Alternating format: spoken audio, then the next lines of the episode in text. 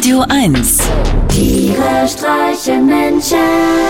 mit Martin Gotti Gottschild und Sven Phantom. Svenny, Ja, komm mal bitte kurz her. okay. Da komm mal noch ein bisschen näher. No, noch näher? Ja, ich will dir was erzählen. Was denn? Du komm noch mal ran, richtig? Ja, ja, ist ja gut. Das soll nicht jeder hören. Okay. So bist du? Ja. Und jetzt atme mal tief ein. Und? Äh, oh, Na? oh, Na? oh, lieber Gott, oh, lasset mir unbekannte Gewürz sein, das ist ja schrecklich. Was denn? Oh, Also- oh, du bist so ein Ferkel. Ich hab nichts gemacht. So ein Ferkel, ich Gotti. hab nichts gemacht. Schwein. Die Waprikose wirkt. Gebe ich beim Frühstück bekannt. Sabrina weiß sofort Bescheid und reicht mir das Klopapier. Nun aber Hobby, Hobby. Keine Zeit mehr für einen leidenschaftlichen Abschiedskuss. Der Countdown läuft. Mit der Erfindung der Waprikose ist uns ein entscheidender Durchbruch im ewigen Kampf mit ihr Vater Kot gelungen. Im Urlaub gibt es doch nichts Schlimmeres, als dass man nie genau weiß, wann denn nun die Ballaststoffbombe platzt. Immer zu dieser Angst. Da rührt sich zwei, drei Tage lang nichts und dann überfällt es einen urplötzlich beim Rundgang durch die gläserne Cornichon-Manufaktur von Marseille. Die gemeine Waprikose besteht aus einer getrockneten Aprikose, welche man sich zwischen zwei Walnusshälften geklemmt am Stück in den Mund schiebt und sorgfältig zerkaut. Eine halbe Stunde später ist man so erleichtert wie ein ausgepustetes Osterei. Der Tag kann beginnen. Der Tag ist schon wieder vorbei. Keine Ahnung, wie das passiert ist. Wir haben am Strand gelegen, Zeitung gelesen, gedöst und auf einmal war schon wieder Abendbrotzeit. Herrlich. Sabrina ist noch mal zu den Waschräumen gegangen, um sich frisch zu machen. Ich sitze in meinem gemütlichen Anglerstuhl am Campingtisch vorm Zelt und versuche mir so viele Salzstangen wie möglich quer in den Mund zu stecken. Aus Mangel an Ereignissen schaue ich einfach überall hin. Der trockene Waldboden ist mit Tannenzapfen übersät. Ich sammle eine Handvoll ein und stelle sie in einiger Entfernung, aber vom Zelt aus noch gut sichtbar zu einem Dreieck auf. Als Sabrina zurückkommt, schenke ich ihr etwas Cidre nach und berichte, dass ich heute in der Zeitung gelesen habe, dass in dieser Gegend wohl seit geraumer Zeit immer wieder junge Camper gräuslich gemeuchelt wurden. Des Nächtens, im Schlaf, mit einem Milchaufschäumer, direkt durchs Ohr und Kopf. Der Polizei fehlt jede Spur. Man geht aber davon aus, dass es sich um einen Serientäter handelt, da in unmittelbarer Nähe der Tatorte jedes Mal ein Dreieck aus aufgestellten Tannenzapfen vorgefunden wurde. Das Erstaunliche, die Laboranalyse ergab, dass das Tannenzapfendreieck etwa fünf Stunden vor dem Tod der Camper errichtet wurde. Es war also so etwas wie eine Warnung. Trotzdem, davon sollen wir uns den Abend nicht vermiesen lassen, wechsle ich das Thema. Es ist einfach traumhaft hier. Mit den ganzen Kiefern und so. Dass die in diesem sandigen Boden überhaupt Wurzeln schlagen. Dann durchzuckt es mich auf einmal. Mit vor Entsetzen geweiteten Augen starre ich auf eine Stelle am Waldboden. Oh mein Gott. Sabrina folgt meinem Blick bis zum Ende und zuckt kreischend zusammen. Das Zeichen, das Zeichen! Aber schon im nächsten Moment sendet sie mir mit zusammengekniffenen Augen unsichtbare Todesstrahlen zu. Das ist gruselig, Martin. Sowas ist einfach nur gruselig. Das ist nicht lustig. Das haben die anderen auch gesagt.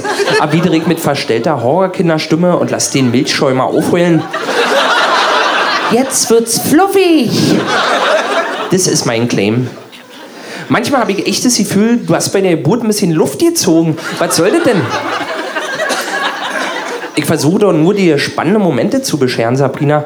Nicht, dass dir langweilig wird und du irgendwann für ein Jahr nach Australien willst oder Psychologie studieren oder Freeclimben oder so. Ich versuche doch nur ein guter Freund zu sein. Indem du mir Angst einjagst? Na, wie denn sonst? Na, vielleicht indem du mir Aufmerksamkeit schenkst und für mich da bist. Ja, aber wenn ich für dich da bin, wer ist denn dann für mich hier? Na, ich. Aber dann sehen wir uns ja nie. Weißt du, wen ich mittlerweile ja nicht mehr sehe? Nee. Meine Freundin oder vielmehr Ex-Freundin. Was? Aber, äh? Bei euch war doch alle gut, dachte ich. Ja, dachte ich auch. Aber dann wollte sie ständig von mir hören, was ich denke. Hä? Dann habe ich sie erzählt. Aber, du hast nicht schon wieder ein Lied geschrieben, oder? War das falsch?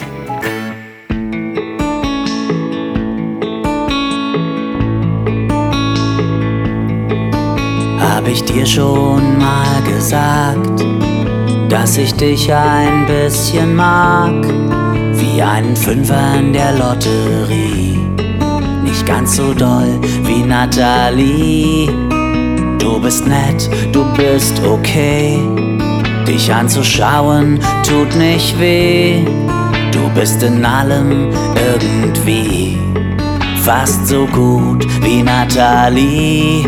Mädchen, ich kann dich gut leiden. Du bist echt keine doofe Kuh.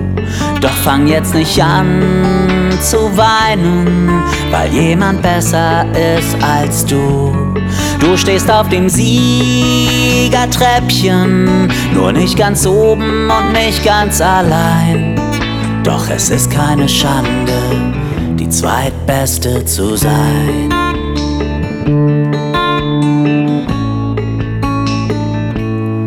Sie hat wie du auch gern gelacht, nur hat sie mehr aus sich gemacht. Sie hatte großen Intellekt, hat ihn nicht so wie du versteckt. Auch ihre Stimme war ein Gedicht. Während deine kratzt und bricht, war ihre engelsgleich und warm. Und du klingst mehr so nach Feueralarm. Mädchen, ich kann dich gut leiden. Du bist echt keine doofe Kuh. Fang jetzt nicht an zu weinen, weil jemand besser ist als du. Du stehst auf dem Siegertreppchen, nur nicht ganz oben und nicht ganz allein. Doch es ist keine Schande, die zweitbeste zu sein. Oh, Natalie liebt mich nicht mehr. Sie ging fort und kam nie wieder. Doch Gott sei Dank hab ich nun dich nicht ganz so gut, dafür solider.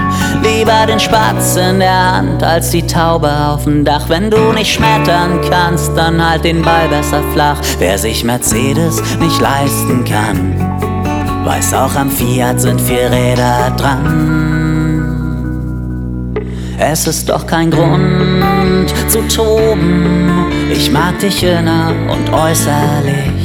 Doch du bist mehr wie Tortenboden. Das Sahnehäubchen bist du nicht. Du willst, dass ich ehrlich bin und jetzt schätz dich doch selber mal ein. Nein, es ist keine Schande, die zweitbeste zu sein.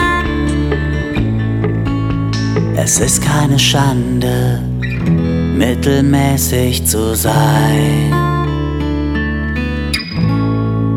Naja, ich weiß ja nicht, Svenny. Meine Mutti sagt ja immer, das Mittelmaß ist voll. Tiere streichen Menschen. Immer freitags in der schönen Woche auf Radio 1.